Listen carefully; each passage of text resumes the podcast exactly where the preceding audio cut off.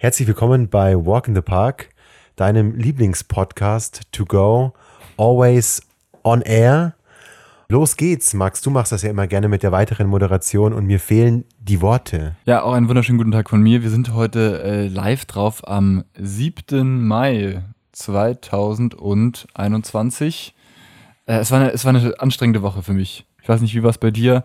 Irgendwie war äh, viel los. Ich habe gar nicht so viel mitbekommen. Ich habe mich mal ein bisschen in, in Literatur vergraben und habe äh, zwei Krimis gelesen oder gehört von äh, Jacques Berndorf, ein, ein, ganz toller Schriftsteller aus der Eifel, den ich, den ich schon ganz lange ganz toll finde und äh, der eigentlich Journalist ist. Und in seinen Krimis, wo die Hauptfigur auch ein Journalist ist, die an ihn quasi angelegt ist, ähm, ja, da bearbeiten sie dann Fälle und er arbeitet das Ganze dann eben journalistisch auf und du siehst diese, die ganz kleine, detaillierte Recherche ganz schön, wie man das eigentlich so macht. Ganz unaufgeregt, obwohl es zum Teil barbarische Fälle sind. Und äh, da bin ich so ein bisschen, bisschen rein äh, versunken über die, äh, über die letzte Woche. Klare Buchempfehlung, die Eifelkrimis von Jacques Berndorf. Wunderst du dich, ne? Werden wir schon direkt ein bisschen kulturell am Anfang. Schrecklich. Und, und, ansonsten, und ansonsten was war los? Die, die CDU hat äh, Hans-Georg Maaßen in Thüringen aufgestellt. Ein äh, klassischer, ein klassischer, ein, ein, klassischer Rechter, ein Fail-Move. Also ich ähm, bin, ja, wenn das so die Zukunft des Landes ist, Laschet, Merz und und äh, Maaßen, dann die aber Quittung, gute Nacht. Absolut gute Nacht und die Quittung wird kommen. Die Quittung wird kommen äh, mit diesem Personal. Klar, die werden einige noch vom rechten Rand holen in Thüringen, aber Thüringen ist halt immer noch Thüringen und ja, hat nichts viele Einwohner. Das, meinst du, dass in Thüringen da wirklich noch mit, mit Maßen ein Blumentopf zu gewinnen ist, wenn sie auch Höcke haben können? Also ich meine, äh, na, ist doch so. Also jetzt mal, jetzt mal, ganz, ganz provokant in den Raum hineingefragt, aber äh, Thüringen ist einfach zu einem Viertel AfD-Land und äh, warum sollte man ähm, den Abklatsch wählen, wenn man auch das Original haben kann? Absolut vollkommen klar. Ähm, das ist so in, wie soll ich sagen, in der Tonalität des DFBs mit den Nazi-Vergleichen, die sind ja auch gerade en vogue. Also im deutschen Fußball geht es auch gerade richtig schön rechts daher. Warum den Freisler nehmen, wenn ich den Hitler haben kann? Ja, was also, ist da eigentlich passiert? Ich bin da, bin da sowieso immer so, so völlig, völlig draußen. Ich habe es nur irgendwie mitbekommen, dass. Naja, der, der DFB DFB-Präsident hat seinen eigenen Vizepräsident mit Roland Freisler, dem ähm, Blutrichter von Hitler, verglichen. Es geht ja letztendlich um einen Machtkampf, aber so wie mein Vergleich, der natürlich kein echter ist, sondern ein satirischer, sind solche Vergleiche natürlich, wie soll ich sagen, immer zum Scheitern verurteilt mit Nazi-Vergleichen. Damit kann man wirklich keinen Blumentopf gewinnen. äh, ist Aber immer so ein bisschen. Mit Nazi spielen, damit, damit geht's. Mit Nazi spielen? Ja, wenn du dir mal hier so den, den rechten Rand der CDU anschaust. Ach so, absolut. Oder der AfD. Oh, also jetzt, jetzt ganz gewagt, die CDU schon als Nazi zu vergleichen. Also nicht schlecht, Max, du deswegen gehst auch, ich, deswegen, deswegen sage ich ja Nazi voran. spielen, ne? deswegen, dann kann man auch die ganz extrem abholen. Oder, oder wie in der Schule auch so, ähm, wie eingangs gesagt, in der Schule wird ja auch knallhart ausgesiebt. Das ist so wie ähm, Mengele, passt, passt nicht geh in, den, geh in den Bildungstod, wird in der vierten Klasse hier in Bayern entschieden, geh in den Bildungstod oder ähm, du hast noch eine Chance, du kannst dich noch profilieren, aber geh durch das Martyrium ähm, des bayerischen Schulsystems. Also auch heute haben wir es aber mit Nazi-Vergleichen richtig dicke. Ich bin echt knallfroh. also ich würde sagen, es ist ein innerer Reichsparteitag, möchte ich fast sagen. Ein innerer Reichsparteitag, Mensch. ja, was darf Satire eigentlich? Wir testen es jede Woche aufs Neue aus. Ja, also mehrere Themen angeschnitten. Deine Bücher werde ich vermutlich nicht lesen, aber danke für den Tipp. Kultur ist immer gut. Großes Plus, sollte auch mehr in die Schulen kommen übrigens. Ähm, also so grundsätzlich Kultur äh, des Alltags, Kultur, wie lebt man das, was ist das eigentlich und das vielleicht auch mal praktisch erkennen und sehen und nicht nur davon reden. Als zweites Thema die CDU oder die Union an sich. Ich ich glaube wirklich, sie werden die Quittung erhalten. Was da gerade passiert ist, wirklich, Söder hat so schön gesagt, keiner will die Union der 90er Jahre. Und es geht gerade eher so auf die Union der 50er Jahre zurück, von dem, was sie so ausstrahlen. Ja. Ich glaube, sie werden die Quittung bekommen und ich wünsche es ihnen wirklich.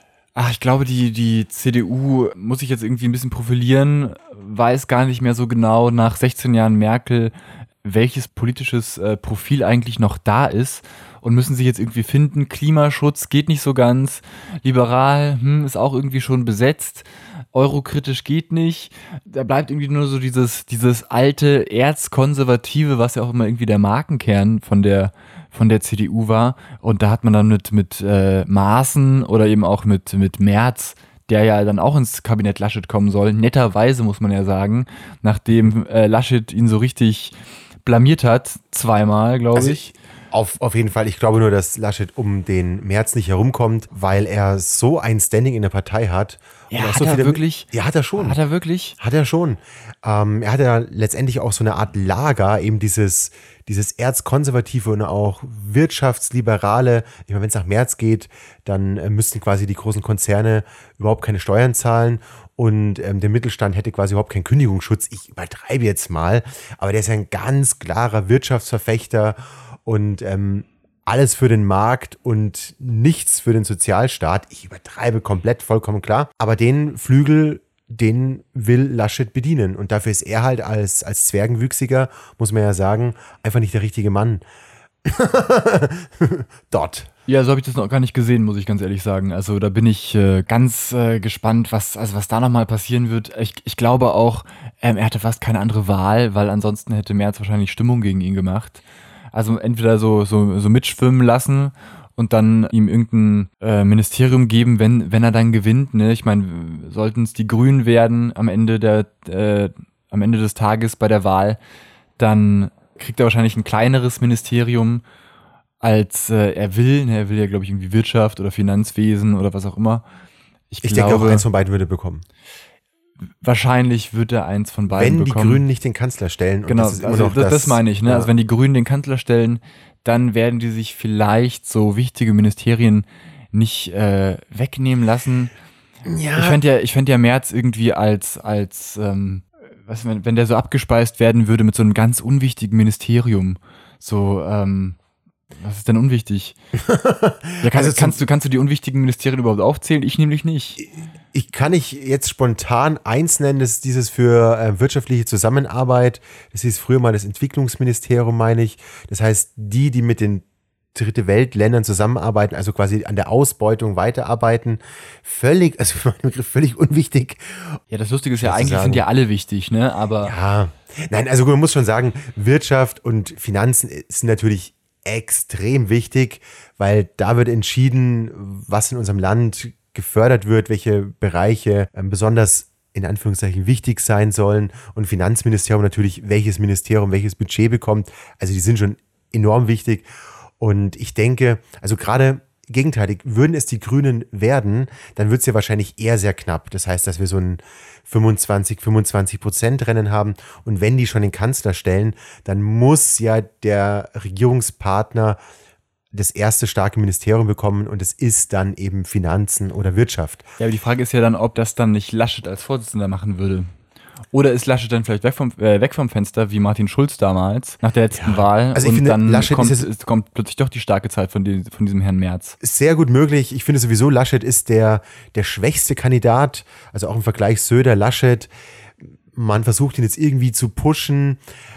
Aber jetzt holt er sich den März, also letztendlich an Schwäche nicht zu überbieten, zuerst den schwächeren Kandidaten aufzustellen, dann holt man sich den März, den man eigentlich gar nicht wollte aber irgendwie doch sein muss. Ich glaube, das hätte man mit Söder zum Beispiel komplett vermeiden können. Also der Typ ist durch und ja, vielleicht hattest du recht, du hast es zuletzt schon mal erwähnt. Eventuell bereiten, bereiten sie einfach den Söder vor für vier Jahre, für in vier Jahren, dass der dann der, ähm, der Kanzler sein kann oder der Kanzlerkandidat sein kann. Weil Laschet ist, finde ich, an, also an, an Strahlkraft und an dem, was er jetzt an Personalentscheidungen in den Raum stellt, muss ich sagen, an Schwäche kaum mehr zu, zu überbieten. Und die Grünen bleiben ja auch komplett gechillt, die warten ab. Die warten jetzt ab, bis sich die, die Union komplett vernichtet. Und dann machen sie noch zwei, drei Slogans, warum man die jetzt wählen muss, weil wir sind die coolen, die gechillten, wir machen Umwelt schon immer und die Krise werden wir auch meistern ich bin Baerbock, ich bin cool und dann werden die alle wählen. Also mal ehrlich, also die Strategie von den Grünen ist wirklich das Einfachste, was man jetzt noch. Ja, das wäre auf jeden Fall mal ein, wär, wär auf jeden Fall mal ein schönes Wahlplakat, ne? Ich bin Baerbock, ich bin cool. ja. ja, gefällt mir. Ich bin Baerbock, ich bin cool. Ja. Auch ein schöner Folgentitel. Ja, oder Bock auf Baerbock, alles klar. Bock auf Baerbock. Ja. hast auch du Bock auf Baerbock. Ja. Ja, können ein bisschen zu anzüglich wirken. aber, aber gut. Könnte auch so eine, so eine, so eine, so eine, so ein komischer äh, Werbespot nachts im Fernsehen sein, wo man dann nochmal anrufen kann. Hast Absolut. du Bock auf Baerbock? Dann wähle jetzt die Grünen. Ja, aber vielleicht Ja. würde man, würde man äh, dann die Nichtwähler mal an die Wahluhren kriegen. Ja. Also ist ja, wäre Ja. vielleicht mal eine ganz gute, eine ganz, Wo die Grünen, ob die Nichtwähler bekommen, ich tippe da eher so auf die klassischen Protestparteien. ich meinte doch jetzt mit so einem, mit so einem Spot, der so anzüglich ist. Vielleicht auch mit einer Kooperation mit der Partei Die Partei. Das äh, würde vielleicht auch noch gehen. Nicht, dass noch die Partei den, den Kanzler stellt. Ja, aber, Aber es ist aktuell nicht die Gefahr. ich glaube auch nicht, dass es die Gefahr ist. Ich fände es natürlich lustig, wenn äh, die Partei irgendwie dann doch irgendwie in den Bundestag einzieht. Könnte ja tatsächlich sein, Marco Bülow sitzt ja schon im Bundestag, ist ja übergelaufen von der SPD zur Partei Die Partei, hatten wir ja auch schon mal hier im Ja. Podcast. Der tritt natürlich wieder als Direktkandidat in seinem Wahlkreis an. Das heißt, es könnte auch sein, dass der mal mit so einem Direktmandat wieder einzieht, ne? Wäre jetzt gar nicht, ich, ich glaube, er ist das letzte Mal mit einem Direktmandat eingezogen, ohne Gewähr diese Informationen. Und das heißt, wenn die Leute sagen, ja, den finde ich gut, dann wähle ich den auch nochmal, dann sitzt der plötzlich wieder im Bundestag oder die Partei schafft tatsächlich irgendwie 5%. Da könnte ja mal sein. Ich meine, wir haben es bei der letzten Europawahl gesehen. 8 Prozent? Ja, aber nur in bestimmten Wahlkreisen. Nur bei den jungen Wählern mag das sein. Ja, Aber ja genau, 8% bei den jungen Wählern. Das, das okay, kommt hin, aber insgesamt waren es, weiß nicht, drei, ich glaube 4%? drei. Also die haben, glaube ich, ihr, ihr Ergebnis verdoppelt und hatten dann zwei Geordn- äh, Abgeordnete im EU-Parlament. Obwohl Nico Semsrott ja gar nicht mehr dabei ist, ne? Ist der jetzt tatsächlich ausgestiegen? Der ist aus Das war der deswegen äh, wegen solcher Posts von ähm, Sonneberg. Sonneborn. Sonneborn. Natürlich erst Sonneborn. Äh, Nico Samsrott, der hat sich ja, also Martin Sonneborn ist ja Partei, äh, nicht Partei, fraktionslos im EU-Parlament und Nico Semsrott hat sich der Fraktion der Grünen angeschlossen, weil ähm, wenn du einer Fraktion angehörst, hast du natürlich auch ein paar mehr Rechte, ne, als ein Fraktionsloser, kannst politisch mehr arbeiten und äh, das hat er für sinnvoller empfunden. Und dann gab es eben diesen Twitter-Vorfall, wo irgendwelche Stereotypen benutzt wurden für äh, Chinesen, glaube ich. Und äh, da ist so Sonneborn drauf aufgesprungen und, beziehungsweise drauf aufgesprungen ist das falsche Wort, äh, der hat das verbreitet und auf Kritik davon hat er dann gesagt, ja, Satire, Satire, was eine Meinung ist, die möchte ich jetzt gar nicht irgendwie ko kommentieren. Auf jeden Fall hat äh, Nico Semsrott dann gesagt, er sieht das alles ein bisschen anders und ne, wir haben hier irgendwie Meinungsfreiheit, aber das heißt eben nicht, dass man einen guten Geschmack hat. Jetzt ganz frei aus dem Gedächtnis zitiert. Er möchte das so nicht mittragen und deswegen tritt er aus. Alles gut, aber äh, genau, das, das, er sieht es halt anders und deswegen tritt er aus. Und Harte deswegen Entscheidung, ist er, aber gut, dann ist es so. naja, wie gesagt, ich glaube, das ist, äh, ist normales poli äh, politisches, politisches äh, Geschäft und wenn man dann eben der Meinung ist und diese Prinzipien hat, dann ist es ja wahrscheinlich das Richtige, dann, au äh, dann auszutreten aus so einer Partei und zu sagen, hey, ne, wir haben, wir haben gemeinsame Grundwerte, aber das finde ich sehr, sehr schwerwiegend und wichtig und deswegen ähm, bleibe ich Abgeordneter, ne, und aber dann halt nur noch äh, für die Wahl, äh, Legislatur und dann bin ich halt wieder raus. Ist ja alles, ist ja alles okay irgendwie. Also von dem her, ja, schauen wir mal, äh, was da kommt. Ähm, was ich dir geschickt habe letzten Donnerstag schon, das fand ich interessant. Ähm, das Bundesverfassungsgericht hat ein ähm, Gesetz gekippt, und zwar das Klimaschutzpaket der Bundesregierung. Hast du nicht mitbekommen? Nee, ich dachte gerade, weil wir ja über das Schulsystem sprechen wollten, ich habe mich nicht wirklich vorbereitet. Du hast mir einen Artikel da geschickt und zwar über eine PISA-Studie, dass die Medienkompetenz in Deutschland.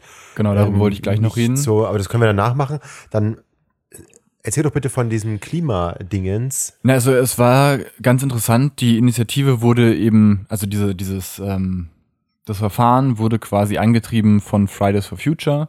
Die haben eben vom Bundesverfassungsgericht geklagt gegen dieses, diese Klima, äh, wie hieß es, hieß es denn? Klimaschutzgesetz, Klimabremse, Klima, was vor zwei Jahren, ähm, Liegt ja auch in den Shownotes. Also es, Genau, Ist liegt auch in den. Shownotes. Was die Bundesregierung damals auf den, auf den Weg gebracht hat, was damals ja schon total kritisiert wurde. Dagegen haben die jetzt geklagt und haben Recht bekommen. Und das Interessante war die Begründung, denn die Argumentation der Aktivisten war eigentlich, wenn der Klimawandel kommt, heißt das für uns alle enorme Einschränkungen und Begrenzung, ne? weil, Mhm. weil man sich dann eben mehr einschränken muss. Verstehe. Und man könnte sich jetzt quasi, man könnte diese, diese Einschränkung quasi gleichmäßig verteilen auf die Generation heute und die Generation in der Zukunft, ne? damit keine Ungleichheit zwischen, die, zwischen den Generationen, damit diese Gleichheit wiederhergestellt wird. Und dem hat das äh, Bundesverfassungsgericht zugestimmt. Und jetzt wird dieses Gesetz wieder zurück zur Regierung kommen und die müssen das überarbeiten. Und das äh, Verrückte war dann eigentlich, dass alle Politiker, die dieses Gesetz verfasst haben, also Altmaier als Wirtschaftsminister äh, und wie sie alle heißen, haben sich total darüber gefreut und haben dem quasi zugestimmt. Und deswegen, also es macht schon so den Anschein, als wäre das so ein total lobbygetriebenes äh, Gesetz gewesen, ne, wo, wo äh, sämtliche Lobbys einmal mitschreiben durften. Jetzt müssen sie es ändern. Ne, und das heißt, die, die Lobby hat jetzt quasi per Gericht den, den Einfluss verloren. Und das finde ich irgendwie ganz faszinierend. Nochmal für mich zum Verständnis, äh, weil ich es nicht gelesen habe. Das Verfassungsgericht hat der Klage dieser Fridays for Futures Bewegung zugestimmt, dass das Gesetz aktuell nicht verfassungsgerecht ist, weil es die Generationengerechtigkeit nicht beachtet. Ja, ich glaube, ich weiß nicht, ob es dem Wortlaut war, aber im Also Prinzip. so, so, so vom, Im so vom Prinzip Sinn ist her. Genau, im, vom, vom Sinn her ist das so, ne? Also Okay. die, die Richter sagen, ne, es gibt Lösungen und Maßnahmen, die jetzt ergriffen werden können, um die Einschränkungen Ah, in Zukunft Verstehe. äh, so gering wie möglich zu halten. Dadurch muss man sich jetzt ein bisschen einschränken und es kann eben nicht sein, dass sich die Leute sich jetzt, jetzt ähm, alles raushauen, was geht an Kohlenstoff etc. und die zukünftigen Generationen, denen, da gibt es dann Verbote, sondern man muss es eben gleichmäßig auf alle Also- Schultern verteilen und das ist der Grund. Und ich finde, Da sagt mein Verfassungsherz und mein Herz für die Umwelt und mein Herz für die Menschen, sagt da Halleluja, muss ich echt sagen. Ähm, das ist eine ganz großartige Sache. ja, ich finde vor allem die, Und die, Es die ist auch vor allem eine sinnvolle, eine sinnvolle Denkweise, eben das Handeln jetzt nicht nur im, im Jetzt zu begreifen, sondern auch, was hat das denn für Konsequenzen und was hat das für Konsequenzen auch für die nachfolgenden Generationen. Und wenn ich jetzt schon handeln kann und äh, Schaden minimieren kann oder Schaden verhindern kann, dann muss ich es jetzt tun. Und letztendlich haben wir sowas in der Gesetzgebung auch schon, ähm, wenn ich zum Beispiel eine, wenn ich ein Bauherr bin und eine Baustelle, wie soll ich sagen, eine Baustelle beauftrage oder dort die Verantwortung habe und ich äh, stelle keinen Bauzaun auf, dann passiert erstmal nichts. Wenn dort aber jemand vorbeigeht und er fällt in die Baugrube, dann bin ich verantwortlich und es ist eine Körperverletzung durch Unterlassen, wenn sich der zum Beispiel wehtut. Und da haben wir sowas letztendlich schon. Das heißt, jemand muss schon jetzt dafür sorgen, dass da nichts passieren kann. Und wenn ich das mal ganz weit, also ein Tatbestand aus dem Strafgesetz, also viel, viel niederrangig angesiedelt, aber letztendlich steckt ja dort auch so ein Gedanke darin, ich als Verantwortlicher für eine Sache, so die Regierung für die nachfolgenden Generationen, wir haben ja auch so, so eine Art Rentensystem, das gilt ja auch den nachfolgenden Generationen, muss jetzt Entscheidungen treffen, die die nachfolgenden Generationen nicht schädigen oder nicht mehr schädigen, als es denen, den Generationen jetzt schädigt. Und da muss ich sagen, großartig. Ich bin Gott froh, dass ich es nicht gelesen habe, weil dann wäre jetzt meine Freude nicht so groß. Die kommt jetzt direkt Ungefiltert instant ins Mikrofon. ins Mikrofon raus. Und ähm, fetter Daumen hoch, wieder mal Stift, Ich unterstrichen, die- Ausrufezeichen. Da merkt man mal wieder, was, was äh, Juristerei so kann, weil im Prinzip wissen wir das ja alles seit Jahren, ne? Aber diese Formulierung, Gerechtigkeit, also es, ne, es, muss, es muss alles gerecht verteilt werden und ähm, dass das, also wie die Juristen das quasi ausformuliert haben, finde ich, ist schon ein ganz guter Coup. Jetzt müssen wir natürlich mal gucken, ne, jetzt kommt dieses Gesetz wieder zurück und wird jetzt neu ausgearbeitet. Dann schauen wir mal, was da so drin steht. Ne, ich bin mir ganz sicher, sämtliche Lobbyisten, Und es gibt ja immer auch Tricks, wie mit diesem CO2, dann kannst du irgendwas dann verkaufen oder so oder was weiß ich, was es da für Lösungen gibt. Aber wir sind aktuell in einer guten politischen Situation und das politische Klima ist schon sehr, sehr achtsam auf diese Themen und ich glaube, dass es nicht mehr so einfach ist wie früher. So. Ja, also ich meine, denke, es, wenn es, heute es, so es wurden ja auch letzte Woche bei diesem Klimagipfel hatten wir in der letzten Folge auch schon, wurden ja große Zusagen fürs Klima gemacht und zwar global, nicht nur in Deutschland. Und von dem her, glaube ich, kann man ein weniger optimistisch sein aber natürlich noch nicht sagen, das Ganze ist jetzt irgendwie gelöst und wir haben jetzt den Masterplan und jetzt läuft das Ding. Also da wird man immer weiter und weiter und weiter irgendwie für kämpfen müssen. Irgendwen gibt's immer, der sich nicht dran hält und seine Geschäftsinteressen voranstellt. Und von dem her bin ich mal gespannt, was kommt. Es gibt jetzt so Lösungsansätze, ähm, die auf dem Tisch liegen und ich glaube, die auch jetzt endlich mal einigermaßen ernsthaft diskutiert werden und eben auch mit einer absehbaren Zeit. Ne, also früher war irgendwie 2050, 2030 noch so weit weg, da hatte man noch irgendwie Zeit, um sich darum Gedanken zu machen. Und jetzt ist wohl, glaube ich, langsam mal irgendwie angekommen, dass 2030 eben nur noch zehn Jahre weg ist. Ne, und ich meine, das ist halt einfach, sind halt einfach nur noch zehn Jahre. Langsam wird es halt auch eng. Ja, absolut. Ja, zehn Jahre sind ja absolut eine greifbare Zeit irgendwie. Absolut. Das heißt, wenn du jetzt ein Kind bekommst, dann ist das Kind immer noch in der Grundschule, wenn 2030 äh, ist. Und da sind wir schon wieder beim Thema Schule. Ich habe da mal den Bogen gespannt. Ganz, elegant. ganz, ganz elegant. Hätte ich es nicht gesagt, wäre es ja gar nicht aufgefallen. Ist der Bogen gespannt worden. Ich habe mich nicht vorbereitet, aber dieses Thema ist natürlich bei mir in einer ständigen Umwaberung. Und ich hatte angekündigt, es nochmal von der Pandemie aufzuziehen, warum man es jetzt sieht ich halte es einfach mal einen kleinen Monolog und dann starten wir einfach mal rein und du stellst dann Fragen dazu und eventuell behandeln wir das Ganze auch noch in den nächsten Wochen, vielleicht dann mit Interviews. Ja, also das Schulsystem ist jetzt gerade wieder mal am Scheitern oder man sieht es jetzt, die Schere geht auseinander. Die Bildungsschichten schaffen es, ihre Kinder auch im Homeschooling gut zu betreuen. Da ist dann vielleicht auch so ein klassisches Familienmodell. Ein sehr gut verdienender Partner in der Familie und jemand kann zu Hause bleiben oder man kann sich das gut aufteilen, man kann im Homeoffice arbeiten. Das heißt, die Kinder, die merken es gar nicht so arg.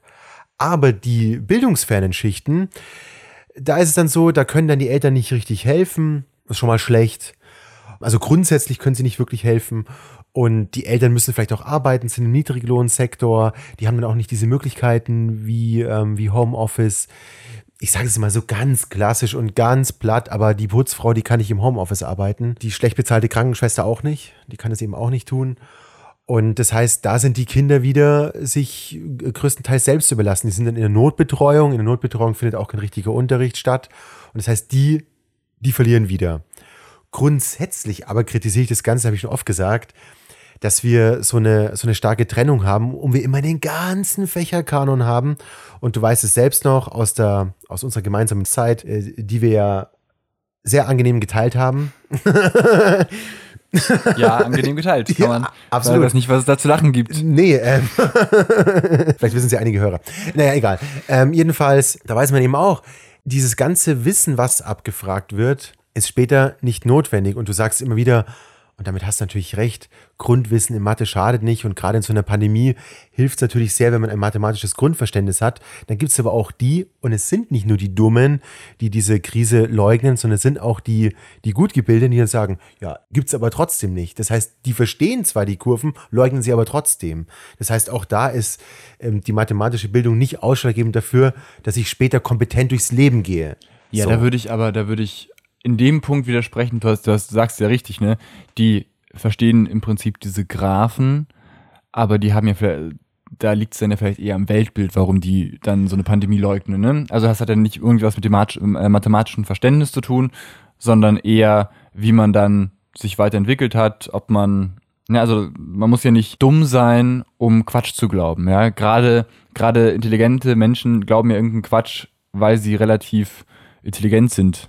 Ja, und dementsprechend äh, sich dann auch gar nicht beirren lassen, weil sie sind ja klug. Ne? Und sie haben ja vielleicht einen Doktortitel oder sind gut ausgebildet oder was auch immer. Ich mache jetzt nochmal den Sprung ja. zurück zu dem ganz allgemeinen Thema.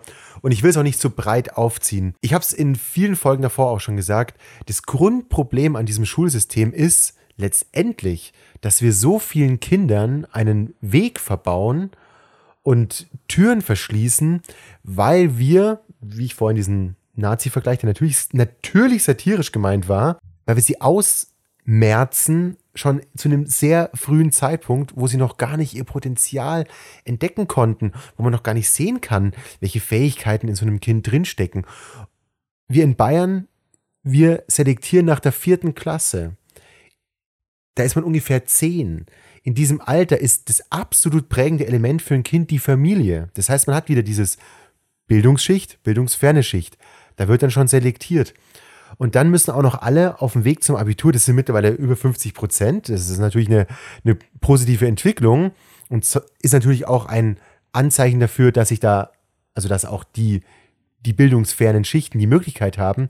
Aber trotzdem selektiert man immer noch nach einer Allgemeinbildung. Und das finde ich krass sinnlos, weil wir brauchen heutzutage immer, oder es sind mehr Spezialisten gefragt. Es gibt auch immer wieder den, den Trend, dass man Generalisten braucht, also die Netzwerker, die vermitteln können, aber das ist immer noch, ist immer noch die Minderheit. Und später sind die Wege eben sehr, sehr spezialisiert. Und diese Frage habe ich schon oft aufgemacht, warum muss der Physiker, um zum Abitur zu kommen, denn auch deutsche Lyrik kennen? Warum muss der Physiker, gut, in Religion kann man nicht durchfallen, aber warum muss der überhaupt Religion äh, kennen? Völlig, völliger Unsinn.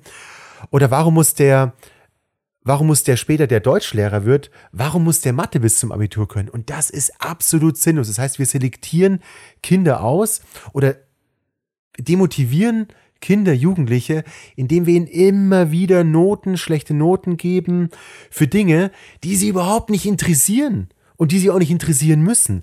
Und das, finde ich, ist meine Generalkritik an diesem Schulsystem. Es kam aus einer Zeit, in der man Menschen auch noch naja, so ein bisschen wie Material verstanden hat. Das heißt, es muss bewertet werden, gut, schlecht und am Ende ist quasi die Entscheidung Arbeiter oder Offizier. Und die Entscheidung haben wir heute gar nicht mehr. Es ist alles viel freier. Wir haben diesen klassischen Lebenslauf auch nicht mehr wie früher. Viele Berufswechsel, viele neue Entscheidungen und ich finde es maßlos unbegreiflich, wie man so ein Schulsystem noch erhalten kann, das nicht mehr mit, mit diesen Anforderungen der Welt konform geht. Und wir haben eben auch nicht Medienkompetenzbildung. So, das findet an den Schulen quasi nicht statt. Und das sieht man auch an der Pandemie. Die Lehrer können das zum Teil gar nicht. Was ich dafür, also was Eltern berichtet haben, wie, wie Hanebüchen sich manche Lehrer mit diesem Online-Unterrichten verhalten haben. Das ist unfassbar. Das kann es doch nicht sein. Das ist überall. Das muss man heute können. Das müssen auch die Kinder können. Wir müssen wissen, was mit unserem Planeten los ist. Das heißt, wir müssen ein Gefühl bekommen, was schützen wir da eigentlich? Und nicht nur in Erdkunde theoretischen Scheiß gelernt zu bekommen. Und da, finde ich, muss man ansetzen. Wir müssen kompetente Persönlichkeiten entwickeln und nicht Menschen, die Binge-Learning betreiben, die für die Prüfung lernen und dann am Ende alles vergessen. Das heißt, wir müssen flexible, kreative Menschen entwickeln, so, oder, oder diese Kompetenzen fördern, die auf diesem Planeten leben möchten mit einer gewissen Leidenschaft und diesen Planeten voranbringen wollen, die, die die Menschen lieben, die die Umwelt lieben und nicht Ellbogen schaffen für für Fächer und Dinge, die später gar nicht mehr gefragt werden. Und das ist, finde ich, das Katastrophale am Schulsystem. Und ich mache noch ein Fass auf. Wir lernen an der Schule nicht Gemeinschaft, wir lernen Egotum. Du lernst nur für dich. Nur du schreibst die Note. Schaust du einmal zum Nachbarn, Unterschleif 6. Wir müssten genau fördern, arbeitet doch zusammen an einem Thema. Erarbeitet euch doch Mathe zusammen und zieht vielleicht einen von denen, der es nicht kann, mit. Dann lernt ihr doppelt. Erarbeitet euch doch das ganze Wissen. Arbeitet an Themen, die euch interessieren. Das sagt auch Hüter. Wir lernen nur das, was uns interessiert. Wir können nur lernen in einem Feld, was uns interessiert. Warum schaffen wir nicht Lernorte, wo genau das passieren kann? Und dann lernt halt ein Schüler kein Bio, wenn er später eh was anderes macht. Ist doch egal. Aber, Aber man lernt in der Gemeinschaft. Wenn ich jetzt da kurz einhaken darf, also ich würde ja bei, bei, dem, bei ganz vielen Sachen ähm, zustimmen, ne? aber so wie ich das sehe, weil du sagst, ne, wir müssen, die Kinder müssen lernen, wie schützen wir den Planeten, Gemeinwohl etc. Das sind, wird ja eigentlich, soll zumindestens in der Schule vermittelt werden. Ich meine, dafür gibt es Fächer wie Biologie, Erdkunde, Sozialwesen, ne, Sozialkunde.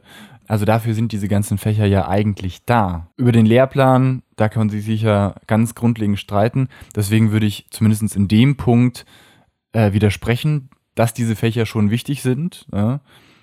Ähm, und diese Spezialisierung, die kommt, findet ja dann eigentlich erst an der Uni statt. Ne? Nur ich finde eben, da sollte man die Leute nicht von ausschließen grundsätzlich. Ja, also ich weiß, das interessiert nicht jeden und nicht jeder ist ein Akademiker und, und auch nicht jeder muss Akademiker werden, ganz klar. Aber ähm, diese, dieses Selbsterarbeiten, in Teams arbeiten, das wird an der Uni heutzutage schon sehr, sehr gefördert, je nachdem, welchen Bereich du studierst. Aber von allen, die ich jetzt so äh, aktuell noch kenne oder auch äh, über die Jahre kennengelernt habe, bei mir war es ganz extrem, wir mussten eigentlich alles in Teams arbeiten. Ne? Ich glaube zwar, dass es auch dein Studium ein, ein ja, ja. wenig war. Ich glaube auch, dass es in meinem Studium war. Also nicht nur, ich glaube, ich weiß, dass in meinem Studium extrem gefördert wurde, weil es eben genau darauf ankommt. Wir hatten ja ein Netzwerkstudium, okay, aber erst an der Hochschule. Ja, und das ist das, das was ich meinte, eben genau ne? der Punkt. Und es wird vorher eben nicht gefördert. Und es wird zu einem Zeitpunkt selektiert, und du hast vollkommen recht, auch zum Beispiel Heimat- und Sachkunde, das ist ein Grundschulfach, entscheidet auch darüber, ob du ans, ans Gymnasium kommst oder eben nicht. So, da kommt sowas noch nicht so richtig dran. Da musst du dich dann, da musst du dann die Blätter kennen. So, aber die lernst du dann irgendwie von einem Blatt und ich weiß nicht, ob da die Leidenschaft für die Umwelt kommt. Meine Kollegin hat mir zuletzt erzählt, ihr Sohn muss gerade das Blässhuhn lernen. Jetzt findet er aber das Blässhuhn scheiße langweilig. So, und der kommt jetzt aber dann, also vierte Klasse, und jetzt wird dann entschieden, ist der geeignet fürs Gummi? So. Und das ist jetzt schon mal grundsätzlich, also einmal Gummi, klar, man kann immer sagen, alles ist durchlässig, ist es nicht. Es ist nach unten durchlässig und nach oben schon mal gar nicht. Also die, die Wege sind da ganz klar. Ähm, warum muss man zu diesem Zeitpunkt entscheiden, ob der Junge denn irgendwas Akademisches machen könnte oder auch sein Abitur haben kann, nur weil er die Themen im, in HSU-Unterricht jetzt zu diesem Zeitpunkt für nicht relevant oder uninteressant hält. Und das ist eben der Punkt. Warum gehe ich in der Schule noch so vor wie in der Fabrik? Und aus diesem Zeitalter, aus diesem Denken kommt das Ganze. Warum muss ich auf ein, wie so ein Förderband, da kommt erste Klasse und da werden schon mal ein paar, die müssen dann nochmal zurück, wieder Förderband nach vorne, dann kommt die zweite Klasse, die dritte Klasse, die vierte Klasse und dann am Ende kommen quasi drei Förderbänder, Mittelschule, Realschule, Gymnasium. Warum macht man das so? Als, als wären alle gleich. Das sind sie nicht. Die Kinder sind nicht gleich und die Interessen sind noch so tief veranlagt, dass man sie zu diesem Zeitpunkt gar nicht feststellen kann. Und ich muss dir recht geben, Sozialkunde, genau, da soll sowas vermittelt werden. Aber was passiert denn im Sozialkundeunterricht? Es kommt darauf an, hast du zu dem Zeitpunkt Lust, dich für politische Themen zu interessieren? Und ich fand auf der Voss zum Beispiel Sozialkunde voll geil. Ich fand auch den Lehrer, den wir damals hatten, total geil. Ich weiß aber, dass 50 Prozent in der Klasse überhaupt keinen Bock hatten zu diesem Zeitpunkt, dem irgendwie zuzuhören und auch seine Art nicht so besonders cool fanden. Und dann wird wieder bewertet für, für ein Wissen, was zu dem Zeitpunkt vielleicht nicht stattfindet. Und es wird wieder nicht gemeinschaftlich gedacht. In so einem Moment denke ich mir, geht doch einfach in ein Parlament, geht doch einfach mal, schickt die Leute mal in so eine, in so eine Gemeinderatssitzung, weil da bekomme ich mit, wie. Das wie haben wir wird. zum Beispiel in der Schule gemacht. Also, ich, wir saßen hier in München im Rathaus und haben uns so eine Sitzung angeschaut, was wirklich langweilig war. Aber es war halt ein Schulausflug. Es war also so gesehen schon ganz cool. Ne? Aber also, wir saßen hier wirklich in München im, im Rathaus und haben uns das angeguckt. Okay. Ob es jetzt Stadtrat war kann oder Gemeinderat, nicht, keine Ahnung. aber man kann natürlich auch nicht jede Klasse machen, wenn in dem Münchner Stadtrat jede Klasse von München will, dann bräuchten wir 20 ja, Jahre. Natürlich, ja. Wie gesagt, um ich einen glaube, Jahrgang durchzuziehen. Ich, ich, ich stimme dir so gesehen erstmal in allem zu. Es gibt ja so andere Schulsysteme, zum Beispiel in den USA, da ist es ja ein bisschen anders angelegt. Ne? Da gibt's ja dann die, äh, auf der Highschool gibt's dann ähm, verschiedene Kurse, da gibt's dann Mathe für Anfänger, Fortgeschrittene und Nerds ungefähr. Und da kannst du dann eben, genau, kannst du eben deinen Interessen und dein, deiner Expertise nach, deinen Leistungen nach, kannst du reingehen und kannst dann eben Mathe so vertiefend lernen, wie es für dich angemessen scheint. Ja?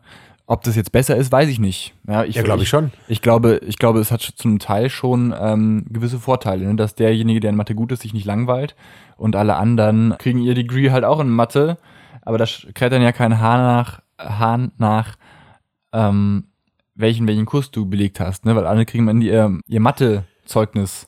Ja, und eben schon mit, mit unterschiedlichen Niveaus. Man kann auch gemein, man kann auch gemeinschaftlich lernen. Und ich kann auch in den Fächern, in denen ich gut sein kann oder will, kann ich dann gut sein. Und das wird eben im deutschen Bildungssystem massiv verhindert. Man muss einfach so sagen, wenn ich an der Mittelschule bin, dann lerne ich jedes Fach auf Mittelschulniveau. Ich kann Ja. dort nicht irgendwo eine Expertise entwickeln. Da bin ich, da bin ich gefangen. Und auf der Realschule lerne ich jedes Fach auf Realschulniveau. Und auf dem Gymnasium muss ich jedes Fach auf Gymnasialniveau lernen.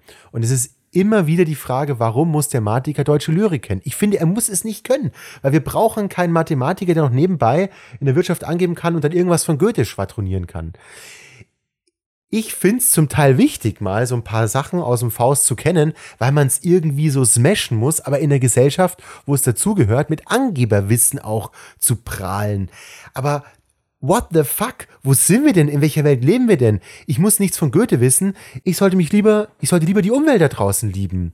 So. Und ich sollte lieber ein Typ sein, der eben nicht es geil findet, einen zu bashen, oh, der kennt Goethe nicht, den kann ich mal schön ähm, unterbuttern, sondern ich sollte lieber das Gefühl entwickelt bekommen haben, in der Schule schon, so, wo übrigens sowas wie im bayerischen, in der bayerischen Verfassung steht drin, was soll Schulbildung können? Ehrfurcht vor Gott. Ich kotze. Man sollte nicht Ehrfurcht vor Gott haben. Man sollte, da kann man nachlesen, Verfassung, kannst du ja in die Shownotes legen. Ich, ich glaube dir das So, gerne. Man Weißt du, sollte welcher- lieber, man welcher sollte, Paragraph? ich glaube fünf, aber kannst du in die Shownotes Bayerischer legen. Paragraph? Das Ähm, ist zum bayerischen, zum bayerischen Schulwesen, was Okay. charakterliche Bildung, charakterliche Bildung, also Egoisten, die alle nur für ihre eigenen Noten schauen, aber Ehrfurcht vor Gott haben, da sollte drinstehen, Ehrfurcht vor dem Planeten. Ich meine, das, das Respekt beschreibt vor anderen halt, Menschen. beschreibt halt die CSU ganz gut, ne? Richtig, aber äh, das muss man sich immer ausmalen. Das steht in der fucking Verfassung. Deswegen ist die CSU so erfolgreich, weil das in der Verfassung schon mitgegeben wird. Genau so ist es. Aber das sind eben die Punkte. Eieiei. Was, was kann denn Schule alles tun? Wir könnten dort Men eben Kreativität, kreative Menschen, die gerne mit anderen Menschen zusammenarbeiten, das wird gefordert. Und das sollte man auch fördern.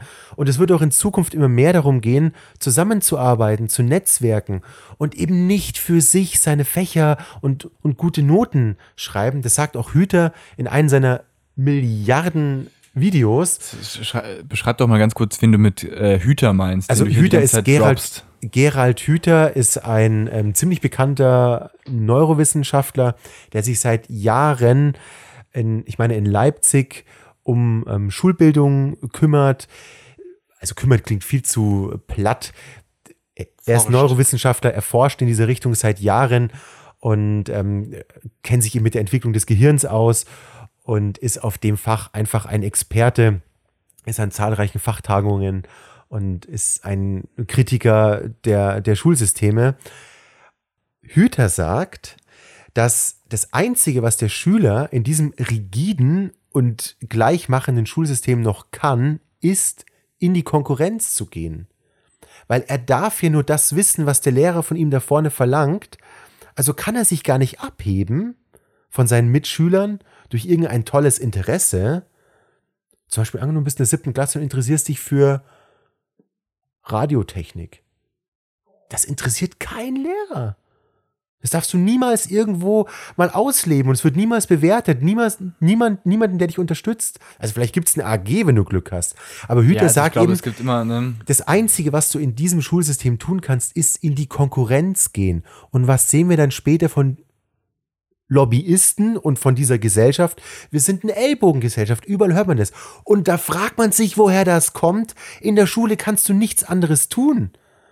Also wir lernen Kindern in der hochsensiblen Phase von sechs bis, was weiß ich, 16 Jahren, erklären wir ihnen, heb dich ab, indem dass du die Ellbogen ausfährst. Und dann wundern wir uns, dass sie auf dem Planeten scheißen und sagen, Hauptsache mein Profit. Unfassbar. Unfassbar. ist das nicht, ich möchte jetzt mal provokant nachfragen, ist das nicht tief in der menschlichen DNA verankert aus einer äh, ganz tiefen Neandertaler-Zeit, wo man sich eben gegen den Schwächeren durchsetzen musste, um vielleicht auch noch ein Stück Mammutfleisch zu kriegen? Klares Nein. Nein? klares Nein. Der Mensch ist ein soziales Wesen. Ganz klar, wir sind es gewohnt, in Gemeinschaften zu leben. Und auch wenn es so noch vielleicht rudimentär drinsteckt, Steuern sind ein Gemeinschaftsgedanke. Weil von meinem Arbeitslohn wird mir was abgezogen, damit für die Gemeinschaft etwas Nein, aber das, werden kann. aber das liegt ja an unserem, unserem politischen System, ne, an unserer sozialen Marktwirtschaft. Na gut, also zum ich sag mal Glück, ne? Zum Glück, und ich sage mal so, Steuern ist nun wirklich in jeder Gesellschaft, die einen machen es vielleicht etwas sozialer und die anderen beuten mehr aus, sind Autokraten, aber dieses System ist fast in jedem Staat drin Genau, und also das, ist das ein, es ist ein Gemeinschaftsgedanke und der Mensch ist ein soziales Wesen. Es kommt natürlich aus viel kleineren Gruppen, aber der soziale Gedanke steckt eigentlich drin. Und natürlich muss ich mich durchsetzen. Vollkommen klar. Nur das betonen wir gar nicht mehr. Aber das ist ja genau die Frage, ob wir das dann ähm, in Zukunft eigentlich noch müssten, ne? Ja. wenn wir Also bei der Entwicklung des Planeten, Umwelt riesengroß, aber auch diese ganzen anderen Themen, die wir auf diesem Planeten noch haben werden, wie Migration und Massenmigration, die natürlich auch von, dem, von Umweltschäden dann verursacht werden, überhaupt auch Kriege sind ja immer auch so ein Zeichen, dass mit der Gemeinschaft nicht so funktioniert. Ich habe da keinen Respekt. Also wenn ich es mal ganz runterbreche, ein Krieg entsteht letztendlich aus einem Missverständnis. Ich ziehe hier eine Grenze und vielleicht ist es eine kulturelle oder vielleicht eine wirtschaftlich gedachte Grenze und dann mache ich den anderen platt, um es mal platt zu sagen. So. Wenn, der, wenn wir einen Gemeinschaftsgedanken, einen stärkeren Gemeinschaftsgedanken hätten, dann gäbe es vermutlich weniger Kriege und weniger Probleme auf der Welt. Und wenn wir es mal nur national betrachten, man muss ja nicht gleich die ganze Welt aufziehen, aber nur national, wenn wir mehr Verständnis für unsere Gemeinschaft hätten, dann hätten wir hier weniger Probleme. Also das ist ja äh, allgemein ein sehr, ein sehr linker Gedanke. Ne? Ich meine, die wollen ja auch mehr Gleichheit. Im Prinzip, ne? je nachdem, egal welches Geschlecht du hast, welchem Geschlecht du dich zugehörig fühlst, ähm, wel- zu welcher Ethnie, Ethnie du gehörst. Ähm, ne? Wir wollen ja dementsprechend Gleichheit. Ich meine, das ist ja der, der grundlegende Gedanke dahinter. Würde zumindest, ich sagen. zumindest gleiche Chancen und ein soziales Miteinander. Einfach eine Gemeinschaft. ja, genau. Ja, Ja, also da, das, da, so spielt sich das Ganze dann ja politisch aus. Ne? ja. Sowas wäre tatsächlich nur zu erreichen, im Prinzip durch eine linke, ich nenne es mal in Anführungsstrichen Revolution, ne? weil auf der anderen Seite hat man dann was, äh, hat man dann wirtschaftsliberale Denker, äh, eben wie aus der CDU oder wie Christian Lindner, die ja das genau äh, nicht unbedingt wollen. Geringere Steuern, geringere Steuern für Unternehmen, die also genau dieses Gemeinwohl und diese Gemein Gemeinschaft nicht fördern. Auch da, ich muss Friedrich Merz verteidigen. Es ist krass. Heute ein Artikel in der SZ. Es wird eine neue Gesellschaftsform geben, so wie die GmbH und so weiter. Und es wird eine neue Gesellschaftsform geben für vor allem Familienunternehmen, weil bisher ist immer über die Erbfolge quasi geregelt. Und jetzt sollen bei der Entscheidung, wer wird der nächste Geschäftsführer, also wie wird das Unternehmen weitergegeben, die Gesellschafter, also auch normale Mitarbeiter, wie in, das ist zum Beispiel bei Anwaltskanzleien oder auch bei Architekturbüros, ist es schon gang und gäbe, soll das ermöglicht werden, dass dann immer die Gesellschafter entscheiden, wer denn das Unternehmen weiterführt. Und das ist zum Beispiel auch ein komplett, ein kompletter Gemeinschaftsgedanke wieder. Und das unterstützt Friedrich Merz gerade. Das heißt eben nicht, dass der Großkapitalist entscheidet, hier, ich bin König und die Erbfolge ist klar geregelt, sondern dass, dass auch so eine gemeinschaftliche Gesellschaftsform wieder ermöglicht wird. Ich sage nur, das heißt, diese Gedanken Aber- sind alle noch in der Wiege, Ja. aber da kann noch einiges draus entstehen und wir sind ja jetzt gerade dabei in so einer Umwälzungssituation. Da würde ich, da würde ich äh, komplett, komplett zustimmen. Natürlich schafft so eine neue Gesellschaftsform, ne? Ähm, das ist dann vielleicht für, für einzelne betroffene Großverdiener blöd, ne? weil die dann noch Gesellschafter im Hintergrund haben, die mitentscheiden wollen. So gesehen ja. Ähm, auf der anderen Seite, wenn du plötzlich als Gesellschafter an so einer Firma beteiligt bist, dann ähm, bist du natürlich sehr an diesem, an, an, daran interessiert, dass es diesem Unternehmen gut geht. Ja? Und dementsprechend bindest du natürlich den Arbeiter noch mehr an dieses Unternehmen, an seinem Platz. Stimmt. Ja, also das, das Und ist auch natürlich, alles- und alles- wieder super, super Stimmt. wirtschaftsliberal Stimmt. gedacht. Ne? Also so gesehen ja, aber mit, mit Hintergedanken sicherlich. Und jedes, jeder Gewinn und alles, was dort erwirtschaftet wird, muss eben auch wieder ins Unternehmen fließen. Das heißt also, wenn man einmal das entschieden hat, bleibt es immer in diesem Familienunternehmen. Also ist schon, ist schon klar, dass da auch so ein, ähm, so ein wirtschaftlicher Gedanke dahinter steckt. Vollkommen klar. Ich beziehe es nochmal eher auf diese, auf diese Charakterbildung, auf die Persönlichkeitsbildung.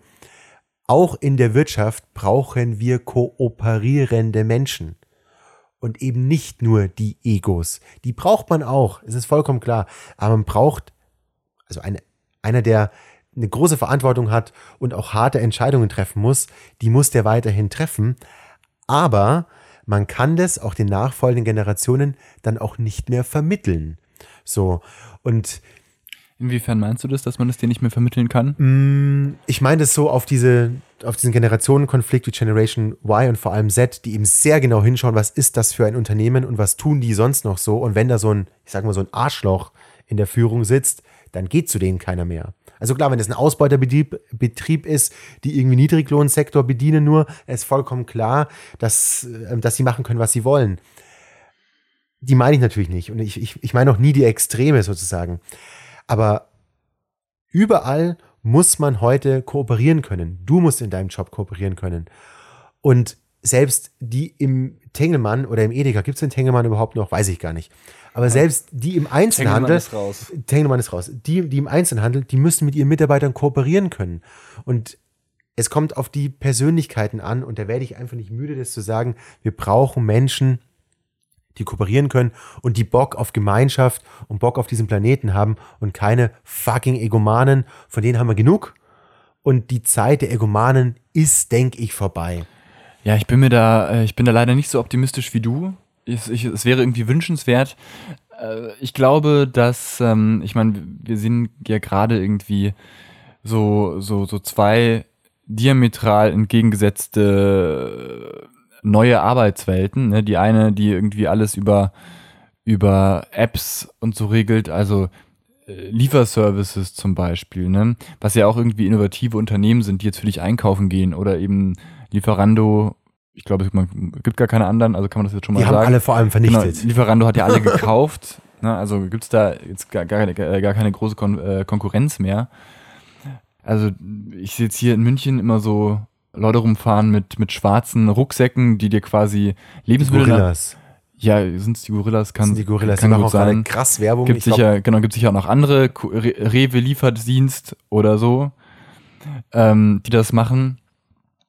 Aber das sind eben so, so, so Geschäftsideen, ne? Da hast du dann oben schön deine, deine innovativen Köpfe, die auch alle gut bezahlt werden, die diese App entwickeln, die das Ganze irgendwie ge Gewinn bringt, ähm, dann später wird wahrscheinlich wieder verkaufen werden an irgendeinen Lieferando einkaufen oder so, ne? Also die sind ja irgendwie alle darauf ausgelegt, irgendwann vielleicht mal gekauft zu werden. Das sieht man ja auch im Silicon Valley.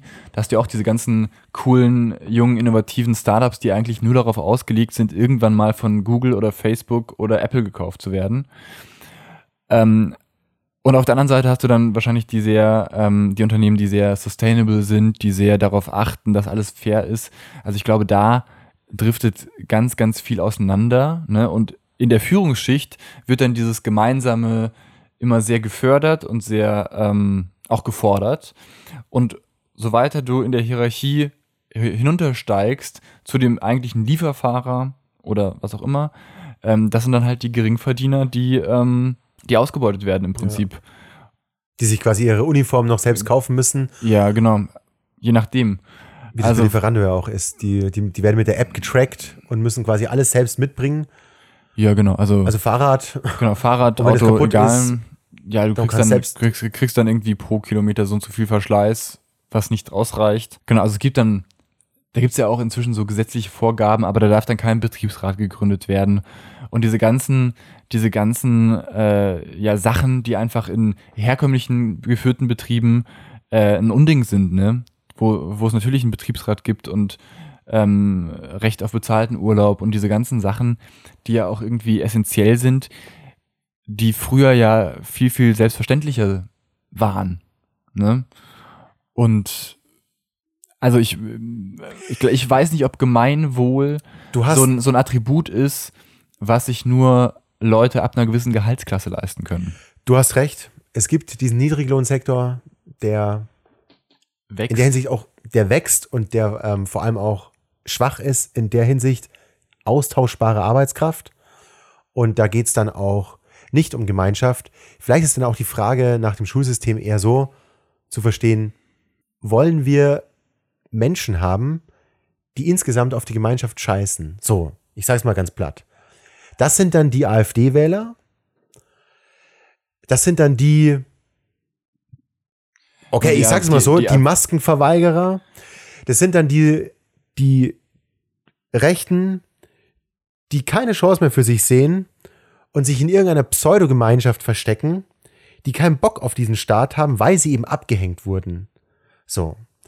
Und Ja, das die, ist dann die das. sehen, die sehen sich auch nach will- Gemeinschaft. Ne? Ja, die- natürlich, ja, halt an natürlich. der- sie gründen halt ihre eigene, sag ich mal, Pseudogemeinschaft. Und ja. es, ist, es ist natürlich eine Gemeinschaft, aber es hat mit, mit einem gemeinschaftlichen Gedanken nichts zu tun. Wir sind ja quasi komplett gegen diesen Staat. Und man kann natürlich immer diesen Staat kritisieren. Aber wäre es dann, wenn ich es mal ganz staatstragend aussage, wäre es nicht wünschenswert, dass wir schon in der Schule Menschen oder Charaktere fördern, die diesen Staat wirklich lieben, weil er sich um sie kümmert und sie nicht einfach wegfegt mit einem völlig rigiden, veralteten Schulsystem.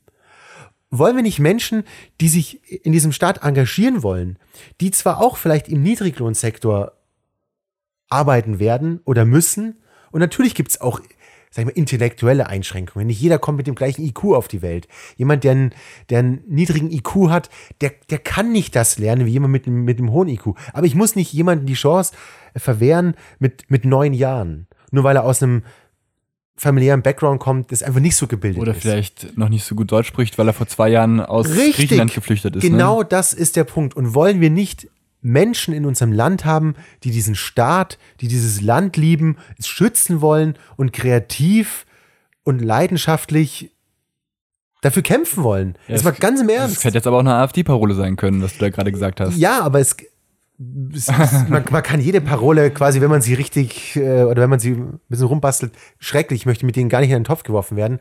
Aber darum geht's doch.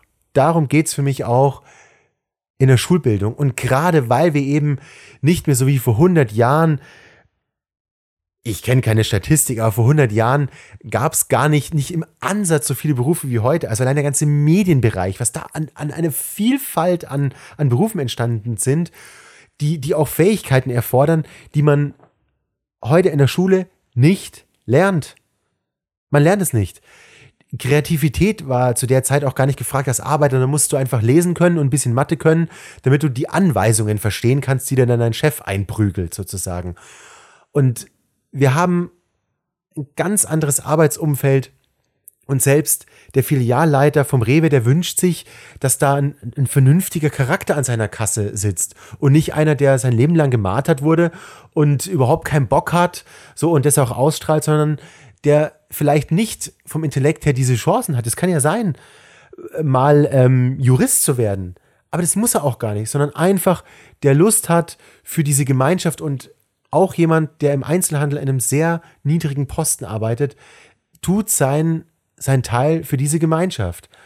Und das kann man mehr, mehr produzieren. Naja, und ich meine, das haben wir in der Pandemie gesehen, dass das eigentlich die, die Leute sind, auf die es ankommt in der Krisensituation. Ne? Ich meine, als hier vor einem Jahr alles dicht gemacht hat, sind äh, die ganzen äh, Leute im Einzelhandel, die mussten weiterarbeiten. Ne? Also jetzt, Einzelhandel meine ich jetzt äh, Lebensmitteleinzelhandel, Lebensmittelbranche. Ne? Also da wurde weitergearbeitet und das waren die Leute, die ähm, eigentlich die ganze Zeit ähm, die Gesellschaft versorgt haben. Ne? Also da hat man ja gesehen, auf die kommt es an, genau wie Leute in der Pflege etc. etc. Ich habe mich gefragt, ähm, wurden eigentlich, ich habe es nicht nachgeschaut, aber wurden Leute eigentlich im Einzelhandel, also in, Lebensmittelgeschäften, wurden die eigentlich auch bevorzugt geimpft? Das habe ich mich nämlich neulich gefragt, weil Ich eigentlich, meine, dass es bei der Abfrage, als diese Priorisierungen dann kamen, also die Ja. letzten Priorisierungen vor einem oder eineinhalb Ja. Monaten etwa, als das aufkam, meine ich, dass es da eine Abfrage gab diesbezüglich. Das heißt, man konnte das angeben und immer wenn solche Angaben zu machen waren, hatte das ja immer eine Auswirkung auf irgendeine Art von Priorisierung. Ja, genau. Und ich meine, dass es entweder die Einser- oder die Zweier-Kategorie war. Ah, okay. Ja, Also das- reichen wir, es reichen wir nach in den Show Notes natürlich, weil ich da wirklich kurz da saß und mir dachte, also wenn die jetzt aber nicht da irgendwie prioritär behandelt worden sind, dann wäre ich irgendwie stinksauer geworden. Ist mir nur so, war so, so, so ein Gedanke, der mir da durch den Kopf gerasselt ist. Obwohl wir weil ist doch Impfen irgendwie sind. so eine, eine, eine krasse, krasse Sache irgendwie, oder? Ja, absolut. Vor allem, das sind die, die den, wie den man Laden, so sagt, die den Laden am Laufen laufen. halten, ja. Genau. Und an der Stelle, äh, Max, auch hier, du hast mir damals ganz hochoffiziell gratuliert. Gratulation auch zu, zu deiner Impfung. Podcaster sind ja in Priorität Stufe 1, weil ähm, wir nach den, nach den Pflegern und nach den äh, Leuten im Einzelhandel waren wir diejenigen, die äh, Deutschland durch die zweite und dritte Welle gebracht haben. So ist es. Und man, und man muss ja auch eins sagen, man darf es gar nicht zu laut sagen, aber wenn man diesen Podcast hört, ist man ja auch vor Corona weitestgehend geschützt. Ja, weil man, das, der Podcast ist ja so anzüglich, dass man ihn eigentlich nur alleine drin hören kann und Ganz damit genau ist man aus, automatisch geschützt. Gut, dass wir es auch nochmal so Ja. ganz klar dargestellt haben. Wir sind heute eigentlich richtig im Flow. Nicht nur eigentlich, wir sind völlig im Flow. Es tut mir leid, aber diesen Flow, den tragen wir einfach in die nächste Folge. Ja, ich wollte noch ganz kurz sagen, weil wir über Bildung geredet haben. Es ist diese, diese PISA-Studie rausgekommen. Demnach können unter der Hälfte der Jugendlichen Meinung von Nachricht nicht unterscheiden. Das will ich mal hier einfach so in den Raum äh, reinstellen. Ist ganz schön provokant. Äh, ich möchte als Disclaimer, es muss nicht unbedingt ein Kausalzusammenhang bestehen. Das wird auch noch mal kurz in der Studie erwähnt, dass es nicht unbedingt einen Kausalzusammenhang gibt. Ähm, das Ganze stelle ich euch hier rein in die Show Notes. Da kann man sich dieses kurze Dokument mal angucken. Aber ich finde es ganz schön krass. Ne? Wir haben letztes Jahr, äh, vor, vor zwei Folgen, haben wir mit der, vor drei Folgen schon, haben wir journalistisch mit der Nachricht angefangen, ja. Und äh, vielleicht machen wir in der nächsten Folge einfach mal ganz kurz, was sind so die wichtigsten Meinungstexte, vielleicht gar nicht so ausführlich wie die Nachricht, ja, sondern einfach mal ganz kurz, was gibt's denn an Meinungstexten und ähm, woran erkennt man das dann eigentlich? Weil wir haben es mal gesagt, wir, wir verspüren vielleicht so einen kleinen Bildungsauftrag. Nicht keinen großen, ja, oft ist das hier eben Meinung, aber so einen kleinen Bildungsauftrag, den, den würde ich gerne schon nochmal mit rausbringen. Und das hat mich wirklich schockiert, dass die Hälfte der Jugendlichen Meinung von ähm, Nachrichten nicht unterscheiden können.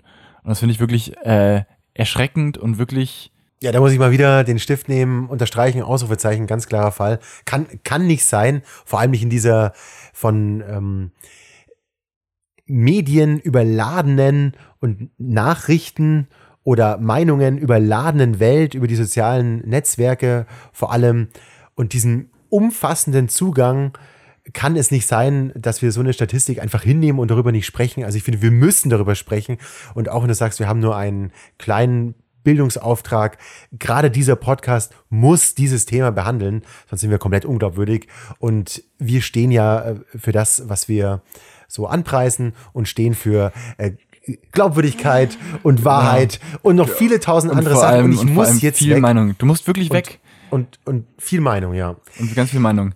Ja, also ähm, danke Max, es war wieder mal eine wunderbare Folge mit dir. Ja, es, es lief heute sehr gut, muss ich sagen. Finde ich auch. Ja, Ja. war sehr angenehm. Ähm, ja, wir, Ja. Sehen uns, wir sehen uns einfach nächste Woche wieder. Ähm, wie gesagt, dann vielleicht nochmal. Ich hatte Inter Interviews angekündigt. Auch die werden noch folgen. Das äh, ging aus zeitlichen Gründen nicht. Wir sind ja auch im Fluss, Weil, alles gut. na, weil- genau, auch weil, weil die Interviewten oder die hoffentlich Interviewten nächste Woche ähm, gerade einfach keine Zeit haben, weil gerade Abiturprüfungen anstehen. Und das äh, hat irgendwie Priorität. Weiß auch nicht wieso. Ich sag nur einfach Tschüss. Macht's gut.